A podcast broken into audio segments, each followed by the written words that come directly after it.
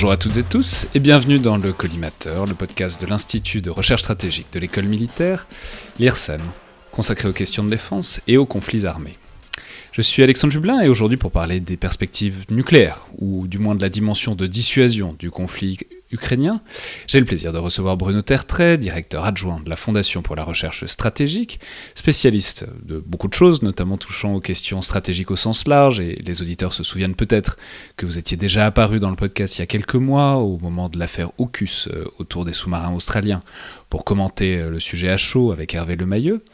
Mais euh, je peux préciser que votre spécialité, c'est aussi et surtout les affaires nucléaires et stratégiques et les questions de dissuasion. Et je vais mentionner que vous avez une très large bibliographie de livres et d'articles pour le prouver, dont je peux citer par exemple Le Président et la bombe en 2017 avec Jean Guinel chez Odile Jacob, ou encore La menace nucléaire paru en 2011 chez Armand Collin, et même un que sais-je sur l'arme nucléaire en 2008. Euh, Biographie qui s'enrichit par ailleurs très régulièrement puisque vous publiez souvent sur ces questions et euh, pour bonne part des articles en libre accès, qui sont notamment recensés sur votre page de la FRS pour ceux euh, qui voudraient approfondir le sujet. Donc bonjour et bienvenue à nouveau dans le collimateur. Bonjour.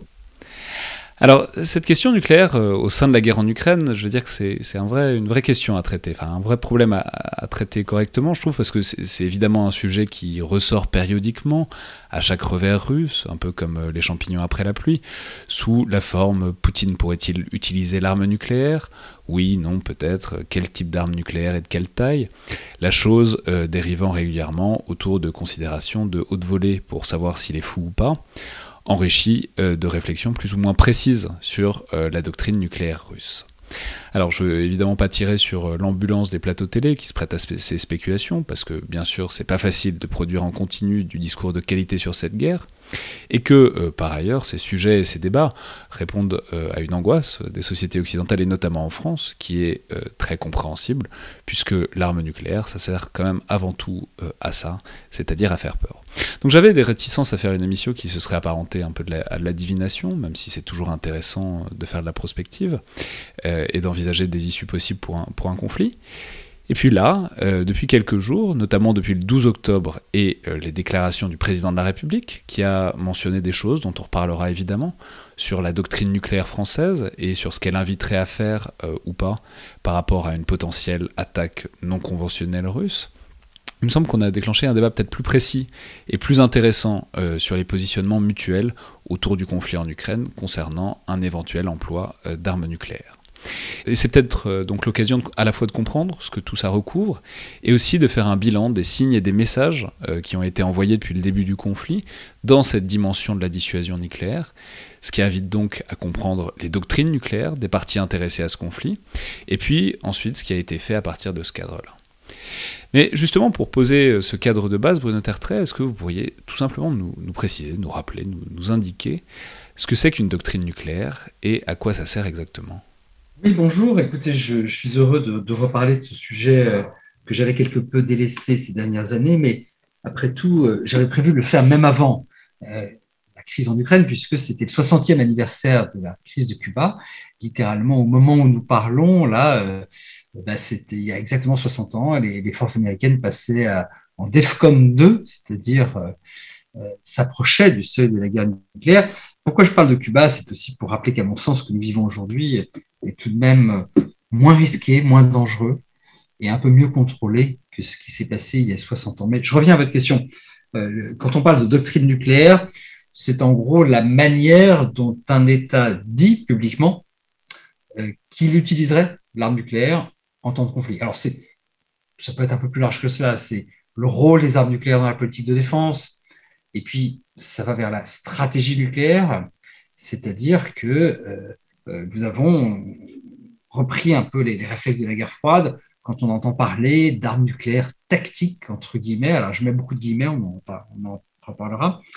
Euh, c'est spécial la stratégie nucléaire parce que, après tout, c'est une doctrine qui est censée ne pas être utilisée, mais qu'on est censé tout de même afficher pour expliquer, à titre de dissuasion, pour que ça n'arrive jamais, comment on emploierait ces armes si la dissuasion échouait. Donc c'est là que la dissuasion nucléaire, que la doctrine nucléaire est différente de toute autre forme de dissuasion et des doctrines d'emploi des, forces armées en particulier, puisque on est dans le monde virtuel. un monde planifié, puisqu'il faut une planification nucléaire, bien sûr, mais, mais un monde infiniment plus virtuel, et c'est heureux que celui de la, stratégie classique. Alors concrètement, les doctrines nucléaires, ça peut être deux paragraphes ou ça peut être 20 pages. Hein. la Russie, par exemple, a affiché un texte de, de, doctrine très intéressant en 2020 qui fait 10 pages. La France n'a pas un texte officiel de, de doctrine nucléaire. En France, on vous dit toujours regardez les discours du président. Et depuis quand, depuis quand est-ce qu'on en a Depuis quand est-ce que les pays se sont lancés à vouloir préciser ce genre de choses dans des dimensions très variables? Oui, ils ont eu d'abord des planifications nucléaires, puisqu'au début, dans les années 40, à la fin des années 40, l'arme nucléaire est considérée comme un moyen de bataille. Et donc, on avait simplement des plans d'emploi qui ressemblaient à l'époque au, au, plan de bombardement euh, de la Deuxième Guerre mondiale à partir du moment où on passe à des logiques de dissuasion, ce qui commence à se faire à la fin des années 40, début, des années 1950, là, on a des doctrines de dissuasion nucléaire, c'est-à-dire justement cette entrée dans un monde virtuel qui est de dire voilà ce qu'on ferait si, alors qu'on n'est jamais censé le faire. Après, ça s'est construit de manière très progressive. Et encore une fois, il n'y a pas un modèle de doctrine nucléaire. Il y, a des, il y a des marqueurs dans un langage qui est très codé. On parle parfois d'ailleurs aujourd'hui de grammaire nucléaire c'est très français, c'est un petit peu une vision littéraire de la dissuasion. Euh, mais par exemple, savoir si on emploierait ou pas, on se donne la possibilité ou pas d'employer l'arme nucléaire en premier dans un conflit, c'est un marqueur important de la doctrine nucléaire. Il y en a d'autres. C'est est-ce que c'est riposte massive ou pas massive? Voilà. Les doctrines nucléaires sont construites autour de quelques marqueurs. Et quel euh, statut est-ce que ça a pour les pays qui les émettent? C'est-à-dire notamment quel niveau de contrainte est-ce que ça a? C'est-à-dire est-ce que ce sont des textes pas juridiques évidemment, mais ce sont des, des textes qui sont censés faire foi même d'un point de vue interne? Est-ce que ce sont des messages qui sont envoyés à l'extérieur? C'est-à-dire à quel point est-ce qu'on peut juste se fixer sur la doctrine nucléaire pour essayer de comprendre ce qui pourrait se passer? Il y a deux postures qu'il faut éviter. La première consiste à dire que bien évidemment, un pays qui franchirait le, seuil nucléaire le ferait exactement comme il l'a annoncé sur le papier. Euh, ça ne serait pas forcément comme ça, parce qu'en général, les chefs d'État et de gouvernement ont l'attitude complète. Ce n'est pas toujours le cas. Hein. Au Pakistan, ce n'est pas le cas, par exemple. Mais euh, un président ou un Premier ministre, notamment dans les États occidentaux, mais je pense que c'est le cas aussi en Russie, fera à peu près ce qu'il veut. Hein, Donc, on ne peut pas dire à l'avance, ça serait bien sûr l'application et simple de la doctrine affichée. D'autant plus que vous pouvez avoir une doctrine affichée, mais une planification qui ne reflète pas exactement cette doctrine. C'est arrivé, par exemple, aux États-Unis dans les années 1960. Mais l'autre écueil, à mon sens, à éviter, consiste à dire que les doctrines ne veulent rien dire et euh, peuvent être jetées par-dessus bord au moment où le conflit éclate. Non, euh, c'est faux parce que les, doctrines ont un impact psychologique, ont un impact de planification, ont un impact sur l'ensemble de ce qu'on pourrait appeler la culture stratégique d'un pays et elles sont également le reflet tout de même, à moins d'être des, tissus de mensonges, et on peut quand même voir si c'est un tissu de mensonge ou pas, euh, elles reflètent quand même un état d'esprit, une réflexion, euh, ne serait-ce que celle du ou des leaders qui sont en place à ce moment-là. Et puis en retour, elles ont, ce que je disais tout à l'heure, un impact sur la manière dont le nucléaire est enseigné, le nucléaire est planifié, et sur la manière dont on peut se, procurer, euh, dont un État décide de se procurer de tel ou tel type, d'arme. Donc voilà, la doctrine reste précieuse, elle ne dit pas tout. On, parle beaucoup, on va en reparler, mais, mais de l'ambiguïté qui serait largement voulue dans ces doctrines, c'est-à-dire qu'on préciserait des choses, on préciserait pas tout, il y aurait une part qui resterait mystérieuse. Donc qu'est-ce que ça recouvre? Déjà, est-ce que c'est l'approche de tout le monde, ou est-ce qu'il y a des gens qui essayent d'avoir une doctrine nucléaire vraiment précise? Voilà, quelle est la part de l'ambiguïté dans ces textes-là? Toute doctrine de dissuasion, qu'elle soit nucléaire ou pas, euh, euh, tous les types de lignes rouges, on, parle beaucoup de lignes rouges en diplomatie, mais c'est vrai euh, également pour la diplomatie, quand on est dans le rapport de force, que ce soit à titre de dissuasion ou de coercition, c'est un art subtil, un équilibre délicat entre l'ambiguïté et la clarté. il faut toujours persuader l'autre partie de sa propre résolution. Euh, il faut euh, lui dire que certains types de conséquences seraient clairement à l'agenda si il ou elle franchissait tel seuil. Mais en même temps, il ne faut pas être trop précis pour éviter que cet adversaire ne calcule justement trop précisément les risques inhérent à son agression. Ça voudrait dire, en gros, euh, si euh, je disais, vous, vous pouvez, euh, à telle ligne précisément, eh bien, j'emploierai l'arme nucléaire. Et encore une fois, c'est un raisonnement valable pour d'autres domaines, y compris dans la diplomatie. C'est valable dans tous les rapports de force. Eh bien, ça veut dire qu'en dessous de cette ligne, vous pouvez faire ce que vous voulez. Donc, c'est un art subtil qui mêle ambiguïté et clarté. C'est un curseur à placer, le mieux du monde, à la fois de manière générale, mais aussi en fonction de la crise. Euh, le, moment venu, on peut aussi préciser, placer ce curseur justement euh, plutôt du côté gauche ou plutôt du côté droit. Alors, c'est du coup peut-être euh, l'occasion, donc là on, l'a exprimé en termes très, généraux, mais en fait il y a des cas particuliers qui sont assez limités, parce que c'est les pays qui sont dotés de l'arme nucléaire, dans lesquels on peut peut-être entrer un peu. Alors déjà, en fait, qui en a une de doctrine réelle? Est-ce que tous les pays dotés de l'arme, ou au moins tous les pays officiellement dotés de l'arme, puisqu'on sait qu'il y a des pays dont on sait qu'ils l'ont, mais qui ne le, déclarent pas, qui ne l'ont pas assumé, euh, est-ce que tout le monde a une doctrine claire, euh, plus ou moins claire, donc, mais explicite, formulée, ou est-ce que c'est bon à l'appréciation de chacun et au, fond, euh, certains préfèrent rester dans l'ombre? Oui, alors on va dire qu'il y a bon, sur neuf États qui possèdent l'arme nucléaire, il y en a sept qui ont une doctrine assez élaborée, en tout cas qui disent assez clairement ce qu'ils feraient et ce qu'ils ne feraient pas, toujours à titre de dissuasion. Il y en a un qui ne dit rien, c'est Israël, puisqu'Israël ne reconnaît pas disposer de l'arme nucléaire, donc par définition, il ne dit rien, même si Israël emploie du langage codé sans jamais dire nucléaire, il parle de riposte foudroyante et massive s'il se passait ceci, cela. Donc il y a quand même une sorte de langage doctrinal puisque, encore une fois, la dissuasion, c'est des lignes rouges, et les lignes rouges, il faut bien les tracer d'une manière ou d'une autre.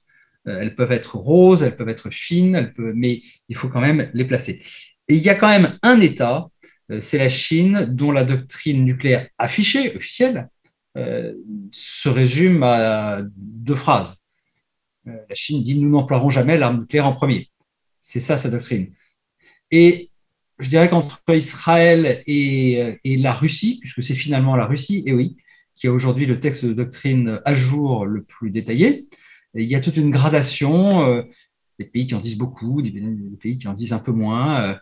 Euh, euh, voilà, donc encore une fois, je reviens à votre question initiale. La doctrine nucléaire, c'est un certain nombre de, de, marqueurs ou de principes, mais ce n'est pas forcément dans un texte d'une longueur précise. Mais alors justement, pour entrer un peu dans, ces philosophies, euh, alors on a compris que c'était des édifices euh, bon, à la fois intellectuels et, discursifs complexes, donc on va pas les résumer en une minute, mais c'est peut-être bien en tout cas de marquer les différences principales et, de donner un peu à les comprendre. Peut-être en premier lieu, puisque c'est évidemment le pays le plus anciennement doté de, l'arme nucléaire, c'est les États-Unis. Voilà, qu'est-ce qu'ils disent, qu'est-ce qu'ils disent pas, et comment est-ce qu'il est possible d'appréhender la relation qu'ils ont à l'arme nucléaire? Alors, bon, je pense qu'on ne va pas euh, faire le tour du monde des doctrines nucléaires. Je, vais peut-être essayer de, dire ce qui, à mon sens, distingue les uns des autres. Euh, les États-Unis, par exemple, euh, ont tenu à, dire, il y a quelques années, c'était sous Obama, et à ma connaissance, ça n'a pas été mis en cause, qu'ils ne s'attaqueraient jamais à des biens ou à des installations civiles. C'est-à-dire que pour eux, ils souhaitent qu'il n'y ait pas d'ambiguïté sur le fait qu'ils ne viserait, je dis bien viser, jamais les populations en tant que telles. Alors ça, d'autres pays l'ont dit, mais l'Amérique a ceci particulier qu'elle est le seul pays au monde à avoir employé l'arme nucléaire dans un conflit. Donc elle a une relation un petit peu ambivalente. L'arme nucléaire, c'est aussi le pays dont l'arsenal classique, conventionnel, est pour l'instant en tout cas le plus puissant. Donc elle a peut-être moins besoin de l'arme nucléaire que d'autres. Euh, on attend d'ailleurs dans les jours qui viennent euh, un exposé euh, que l'Amérique fait tous les euh, quatre ans euh, ou, euh, ou, six ans de, la politique nucléaire américaine, dans lequel il y a des éléments de doctrine assez précis, mais pas aussi précis quand même que c'était le cas au temps de la guerre froide. Non, moi, ce qui me paraît intéressant, c'est les, points communs. Et, le premier point commun, et c'est peut-être le plus important, c'est certainement le plus important, c'est que tous les États qui se sont dotés de l'arme nucléaire, aujourd'hui, les neuf, disent tous c'est une arme de dissuasion. Et ça a l'air anodin, mais ça l'est pas du tout. Moi, quand j'ai commencé à m'intéresser aux affaires stratégiques il y, a, déjà plus de 30 ans, eh bien, il y avait la crainte qu'après la guerre froide, bah, les nouveaux États nucléaires fassent de cette arme une arme du champ de bataille, tout simplement, une arme d'emploi, comme on dit parfois en français. Et donc, ça, ça c'est le nouveau pays nucléaire. On peut peut-être rappeler rapidement que c'est notamment l'Inde et le Pakistan pour lequel on s'est beaucoup inquiété de tout ça, mais aussi euh, Israël, la Corée du Nord. Enfin bon, il y, a tous ces pays-là, quoi. Oui, c'est l'Inde, Pakistan, euh, la Corée du Nord, euh, peut-être un jour l'Iran, si on le laissait franchir, franchir le seuil. Et puis, à ce moment-là, on s'inquiétait aussi, vous savez, de, des armes nucléaires soviétiques que ferait le Kazakhstan de ces armes nucléaires? C'était des questions qui étaient posées. Mais si vous voulez, c'était pas du tout évident que euh, le consensus sur le fait que ça soit une arme qui doit être réservée à la dissuasion euh, soit quelque chose qui serait aussi manifeste plus de 30 ans plus tard dans tous les discours nucléaires officiels. Moi, je peux pas, je suis ni dans la tête de Poutine ni dans celle de, Kim Jong-un, euh, mais en tout cas, donc je suis obligé de me référer au discours. Et le discours, il est c'est cristallisé quand même euh, dans l'histoire depuis 1945 l'idée selon laquelle ceci doit rester une arme de dissuasion et c'est quand même le point commun le plus important dans toutes ces doctrines. Après, vous avez des pays qui parlent de non-emploi en premier. Il y a la Chine, dit tout à l'heure. Il y a aussi l'Inde, mais avec des réserves. Donc, c'est, alors, ok, nous, on l'emploiera pas en premier, sauf si euh, quelques, et puis il y a quelques points comme ça. Alors, la Grande-Bretagne, les États-Unis et euh, euh, et la, France ont des doctrines à peu près convergentes. Même si la France a une petite innovation doctrinale, on va pas faire un cours de grammaire nucléaire, mais la France a toujours dit, nous, nous aurions, s'il fallait rétablir la dissuasion, on aurait notre concept d'avertissement nucléaire, qui serait une frappe unique et ultime, alors que sur le papier, les Américains et les Britanniques ne s'interdisent pas de procéder à un deuxième emploi de l'arme nucléaire avant la frappe massive si nécessaire. Là, on est vraiment dans la théologie nucléaire. Euh, il est manifeste quand même, et ça se voit, ça se lit d'ailleurs dans les documents de l'OTAN, dans les documents publics de l'OTAN, qu'il y a une convergence de vues. Et ce que je trouve intéressant pour aller un petit peu plus vers l'Est, c'est que dans, je dis bien en termes d'affichage, la Russie, elle, a un concept d'emploi, une doctrine qui n'est finalement pas si éloignée. Alors, elle donne des seuils un peu différents. Elle dit, par exemple, s'il y avait une attaque surprise sur la Russie. Euh, voilà, bah, elle donne des seuils, hein, comme, le, comme le Pakistan, qui avait aussi en son temps donné des seuils assez précis. Euh, mais la conception russe de la doctrine nucléaire, des armes nucléaires, sur le papier, finalement, est très semblable euh, à, à, la nôtre. Alors, ces doctrines nucléaires, elles dépendent aussi de la géographie. par exemple, on réagit pas de la même manière quand on est Israël ou la Russie. Israël ne pourrait pas supporter l'annexion de la moitié de son territoire.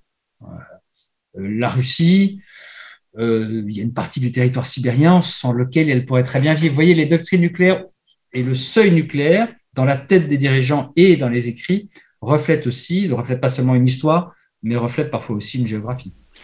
Alors justement, pour s'attarder euh, sur le cas de la Russie, parce que c'est évidemment celui qui, nous concerne au premier chef pour parler du conflit en Ukraine, on, a beaucoup glosé périodiquement, notamment au moment où on se sentait le plus inquiet euh, depuis, depuis 8 mois sur le fait que euh, leur doctrine aurait été plus souple que les autres, et notamment qu'elle aurait permis l'utilisation d'armes nucléaires tactiques. Euh, alors, vous l'avez dit, c'est un énorme corpus, en fait, le corpus doctrinal soviétique puis russe sur la dissuasion, donc c'est compliqué de le résumer. Et en fait, plus les gens en parlaient, plus on s'apercevait que c'était vraiment compliqué d'avoir un message simple comme ça. Mais en tout cas, qu'est-ce qu'on peut en dire sur la latitude ou pas que les Russes se laissent d'avoir d'employer, disons, différentes formes euh, de l'arme nucléaire? Oui, alors écoutez, là-dessus, euh, je préfère euh, laisser les commentateurs de plateau à, leur certitude et moi à faire part de ce que je connais en termes de, en termes de faits, tout simplement.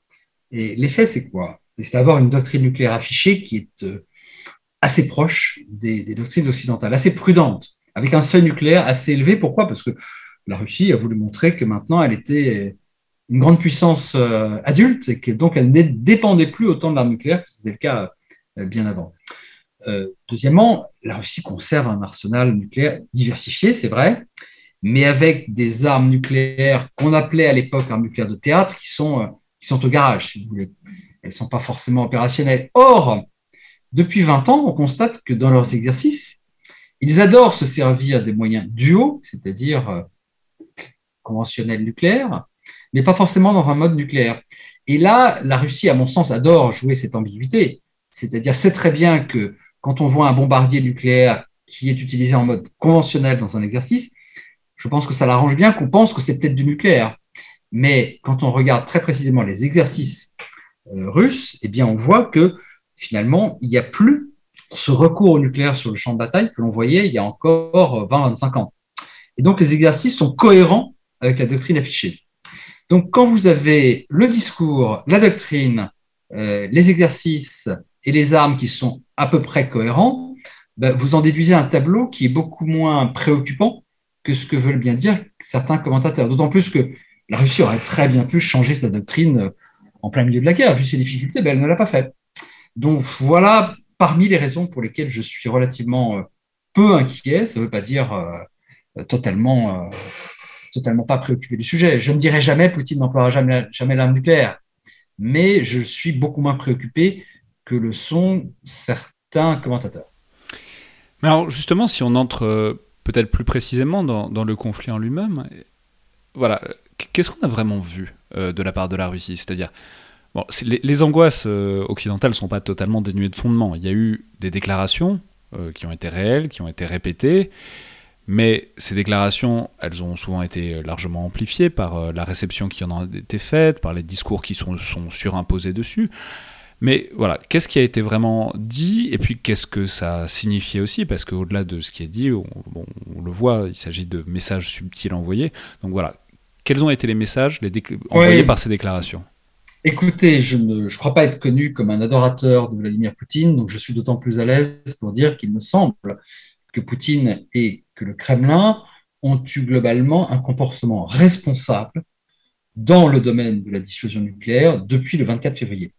Euh, lorsqu'on regarde non pas ce que disent les journalistes à la télévision russe, mais ce que disent les responsables habilités, c'est-à-dire euh, en gros il y en a trois ou quatre, Vladimir Poutine, euh, Sergei Lavrov, le ministre des Affaires étrangères, euh, M. Patrouchev, le, secrétaire du de, de sécurité, ils n'ont jamais, à mon sens, proféré de véritables menaces nucléaires. Ils se sont contentés de faire ce que j'appelle des rappels dissuasifs. Attention, nous avons l'arme nucléaire, attention à ne pas franchir certaines limites. Voilà notre doctrine, et d'ailleurs, ils, se tiennent strictement à la doctrine qu'ils avaient eux-mêmes euh, affichée. Et donc, un discours qui n'est pas, à mon sens, qui n'est pas du tout un discours de chantage nucléaire, comme on le dit, à mon sens, un peu trop facilement. Le chantage, c'est quoi? C'est pas de la dissuasion, c'est de la coercition c'est amener quelqu'un à faire quelque chose. Moi, je lis euh, les euh, déclarations russes. Encore une fois, je me fie aux porte-paroles autorisés.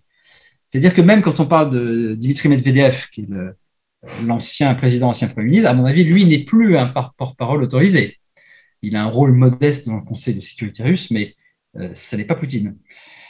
alors, évidemment, petite parenthèse, il est possible qu'il y ait une sorte de répartition des rôles entre, au sommet de l'État, des gens qui, tiennent un discours que j'appelle non responsable, et d'autres qui sont habilités, voire encouragés, à avoir un discours plus inquiétant. Ça, c'est possible. Difficile de répondre à, la question. Donc ça, c'est pour les faits depuis le 24 février. Euh, sur le terrain, qu'est-ce qu'on a vu? Euh, On a vu le 27 février, en grande pompe, M. Poutine décider non pas la mise en l'air des forces russes, mais euh, le passage dans ce qu'on appelle un régime spécial de combat de l'ensemble des forces stratégiques russes.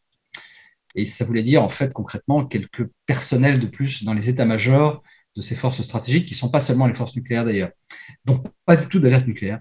Et enfin, dernier point, euh, parce que j'aime bien m'appuyer sur des faits quand j'énonce des propositions assez fortes, euh, on n'a pas vu, on n'a vu aucun mouvement suspect de forces nucléaires ou d'armes nucléaires depuis le 24 février, ce qui est quand même central. On peut faire le contrefactuel. Si la Russie avait véritablement voulu nous inquiéter, elle aurait procédé autrement. Dans son discours, et dans ses actes. Ça ne s'est pas produit. On peut se demander, ce sera mon, dernier point, euh, pourquoi est-ce qu'effectivement euh, M. Shoigu se met tout d'un coup à annoncer la possibilité, je cite, d'une bombe sale ukrainienne? Euh, Est-ce une manière de parler du nucléaire sans parler du nucléaire? Je ne le sais pas, mais je constate encore une fois que sur le strict plan de la dissuasion nucléaire, je le maintiens, jusqu'à preuve du contraire, et jusqu'à aujourd'hui en tout cas, la Russie s'est montrée responsable. Alors justement, parce que effectivement, donc il y a les déclarations et puis il y a aussi, il n'y a pas que les déclarations, il y a des moyens plus indirects. Alors vous l'avez dit, y a pas, on n'a pas vu de choses vraiment inquiétantes, on n'a pas vu d'armes nucléaires qui se déplacent, mais on a pu voir d'autres choses, notamment des vecteurs euh, plus ou moins visibles. Euh, parce que, disons-le, il y a des moyens aussi indirects d'envoyer des messages, par exemple en montrant certaines choses visibles à des satellites euh, de l'autre camp, qu'il s'agisse de, sous-marins ou de bombardiers, sur un état euh, donc éventuel de préparation. Ça, on n'a rien vu du tout depuis le 24 février, que ce soit les SNLE euh, qui sont là, pas là, etc., qui ponctuellement inquiètent, beaucoup des commentateurs télé, ou euh, certains bombardiers. Il me semble qu'on a vu à un moment de certains bombardiers être mis plus ou moins en état de, être sortis des hangars, disons. Il n'y a rien du tout là-dedans qui peut avoir eu l'air, si ce n'est inquiétant, mais en tout cas à destination d'envoyer un message tout est question d'interprétation. D'abord, quand on parle de vecteurs, ils ne sont pas tous égaux. Le SNLE, c'est très particulier. C'est de la dissuasion nucléaire pure et simple. Il n'y a pas d'autre rôle.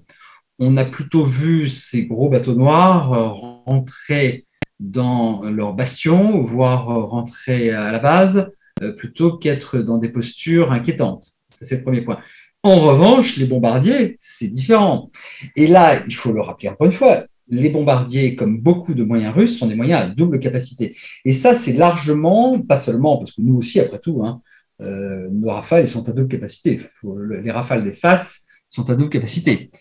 Euh, Donc les FAS, rappelons, c'est les forces aériennes stratégiques. Les forces aériennes euh, stratégiques. Les Russes ont hérité du système soviétique une tradition de double, voire triple capacité. À l'époque du pacte de Varsovie, c'était souvent une capacité conventionnelle, nucléaire et chimique notamment pour les, moyens à très courte portée sur le terrain. Donc ça, c'est un héritage de l'Union soviétique. On fait ça tout simplement par mesure d'économie. C'est aussi simple que cela.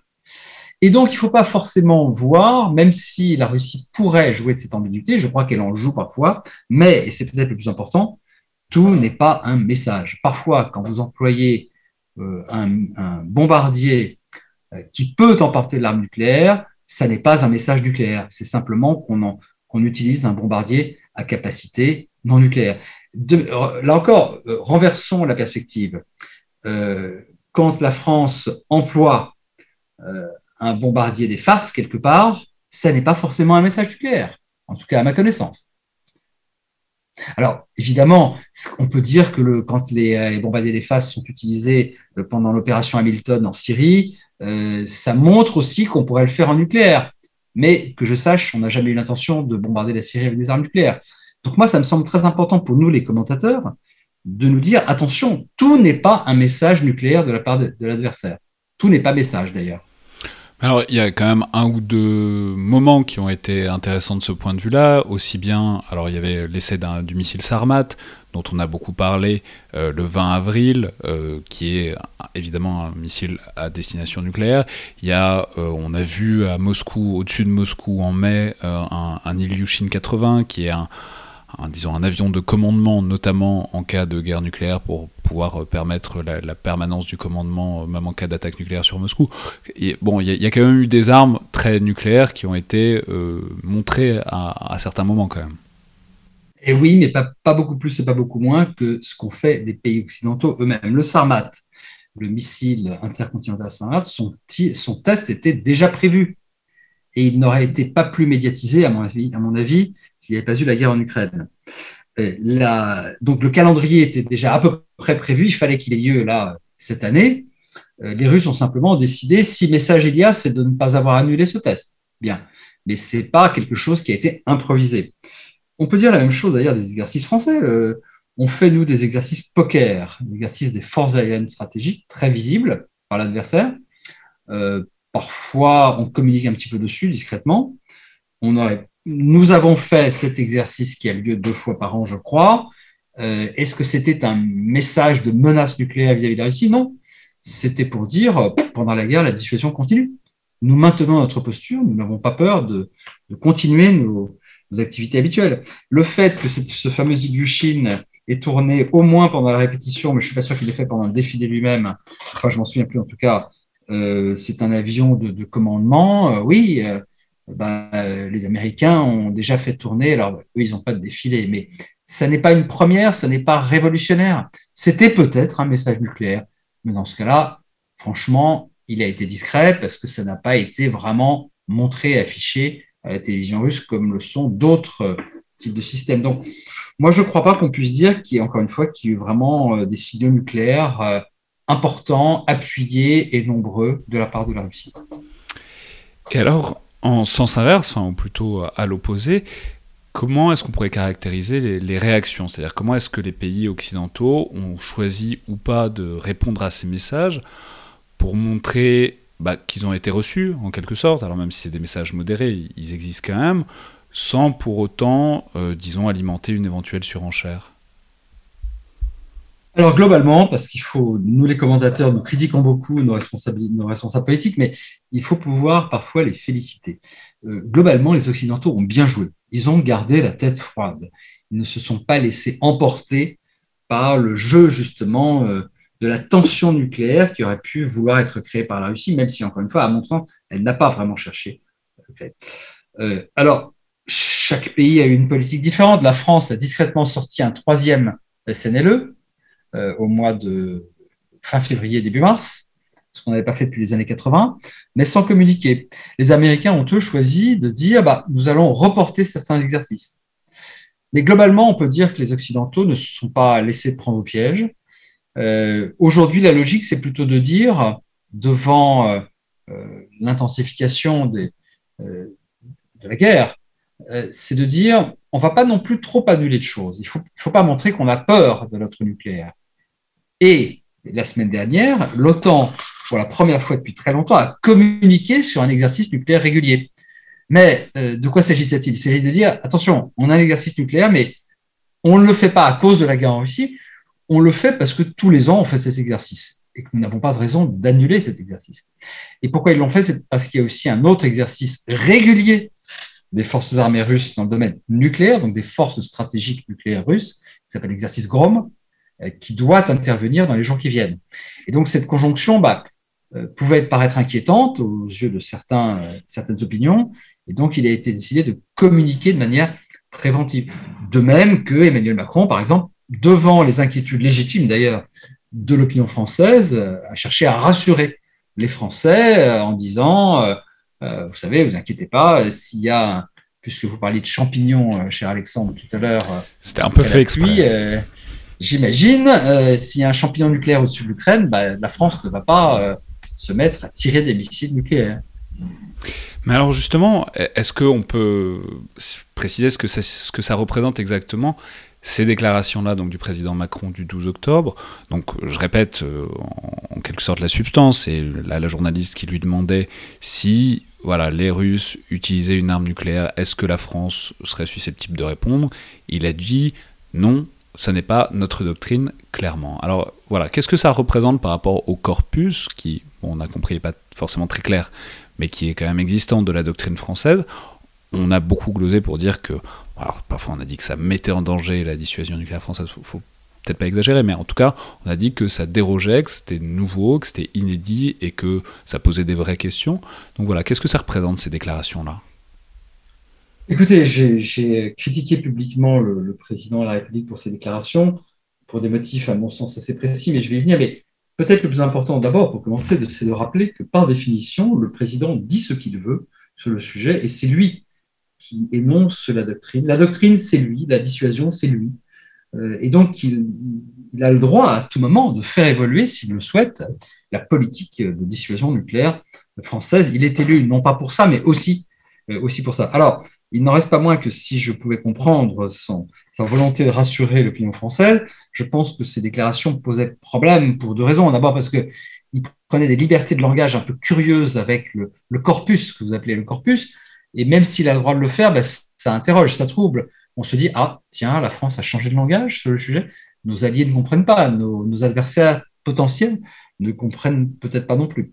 Là, je ne vais pas rentrer dans les détails, mais en gros, il y avait un problème d'ajustement du langage. On se dit, mais pourquoi est-ce qu'il emploie ce langage nouveau sur les intérêts fondamentaux, sur le fait que ceci serait clairement défini, je cite, alors que justement, on laisse, pour en revenir au problème du flou, on laisse traditionnellement un petit flou sur ce que seraient exactement les intérêts qui justifieraient aux yeux du président d'employer l'arme nucléaire. Et puis surtout, surtout, il, dit euh, s'il y avait une arme nucléaire qui explosait au-dessus de l'Ukraine ou de sa région, je dis bien ou de sa région, la France ne réagirait pas. C'est le message qu'il envoie. Or, la région de l'Ukraine, c'est quoi? Bah, C'est l'Europe centrale et orientale, c'est l'Union européenne et l'OTAN. Euh, ça veut dire que ça ne nous toucherait pas, nous Français? C'est pourtant exactement le contraire. ce qu'il disait lui-même en février 2020 à l'école militaire, où il disait bah, la dissuasion nucléaire française, elle a une dimension européenne par essence, parce que nous sommes dans un tissu d'interdépendance, et parce que le sort ne peut pas être indifférent euh, au sort des Polonais, etc. Donc, avec ces trois mots, euh, vous allez dire que j'en fais beaucoup pour trois mots, mais la dissuasion, c'est justement des mots, c'est très précis, et les, et les mots pèsent trois tonnes. Et donc, en ce faisant, il a adressé, à mon sens, un fort mauvais message à une région du monde, une région de l'Europe, bah, qui doute déjà, euh, à tort ou à raison, peu importe, mais qui doute déjà de notre euh, engagement euh, à leur côté si leur sécurité était menacée. Donc, voilà, des déclarations qu'on pouvait comprendre dans leur vocation, des déclarations qui ne posent aucun problème de légitimité, puisque c'est, encore une fois, le président dit ce qu'il veut, mais des déclarations qui ont semé le trouble. Je, donc je, je vais pas vous demander de prédiction après tout ce que j'ai dit au début, mais pour terminer, je, vais le formuler différemment. Est-ce que sur ce conflit en Ukraine, en tout cas, est-ce que vous pensez que le risque, très modéré, on l'a compris selon vous, mais est-ce que vous pensez que le risque nucléaire stratégique, d'une manière générale, a plutôt tendance à s'accroître, ou que dans une certaine mesure, eh ben, on est dans ce conflit depuis un certain temps et puis le danger s'est pas concrétisé, donc on peut peut-être euh, envisager tout cela un peu tranquillement? Alors, écoutez, je vais vous faire une réponse que j'espère aussi claire que celle de tout à l'heure dans l'autre sens. Oui, ce risque s'accroît, mais c'est un risque qui part d'un seuil très bas, à mon sens, et donc, oui, il s'accroît très clairement. Pourquoi? Parce que la Russie est en train de perdre, parce que des territoires considérés comme russes, à tort, mais considérés comme russes par Moscou, sont désormais occupés et de plus en plus grignotés, je dis euh, occupés avec beaucoup de guillemets, bien sûr, par l'Ukraine, et donc mécaniquement, presque, le risque s'accroît. Je dirais qu'il était euh, à peu près nul, à mon sens, il y a quelques semaines. Aujourd'hui, qu'il est négligeable, mais euh, on peut envisager, imaginer des circonstances dans lesquelles, euh, effectivement, 60 ans après la, crise du Cuba, on pourrait avoir une vraie crise nucléaire. J'espère que ce ne sera pas le cas. Je pense que le monde et les Russes et les Américains ont beaucoup appris de la crise du Cuba, mais force est de constater que nous ne sommes pas dans une dynamique d'apaisement nucléaire. Très bien. Merci beaucoup, Bruno Tertrais. Merci à vous. Je rappelais donc que toutes les références de vos articles et vos ouvrages sont notamment en lien euh, sur, la page sur votre page de la FRS. Puis je peux signaler que vous commentez très régulièrement tout ça, notamment sur Twitter, et que c'est encore le meilleur moyen d'avoir euh, vos analyses en temps réel. Merci infiniment. Merci. C'était donc le collimateur, le podcast de l'Institut de recherche stratégique de l'école militaire. Je vous rappelle que toutes les remarques, tous les commentaires sont bienvenus par mail ou sur les réseaux sociaux de l'IRSEM tout comme euh, notre appréciation, commentaire, notamment sur les outils d'Apple Podcast ou de SoundCloud. J'essaye de répondre euh, autant que possible euh, aux retours qui viennent soit par mail, soit par, notamment par Twitter. Ils sont toujours très sympathiques. J'ai pas toujours le temps, malheureusement, de répondre à tout. Mais en tout cas, sachez que ceux qui m'écrivent que c'est très grandement apprécié, ce sont des retours qui sont souvent très stimulants. Merci à toutes et tous et à la prochaine fois.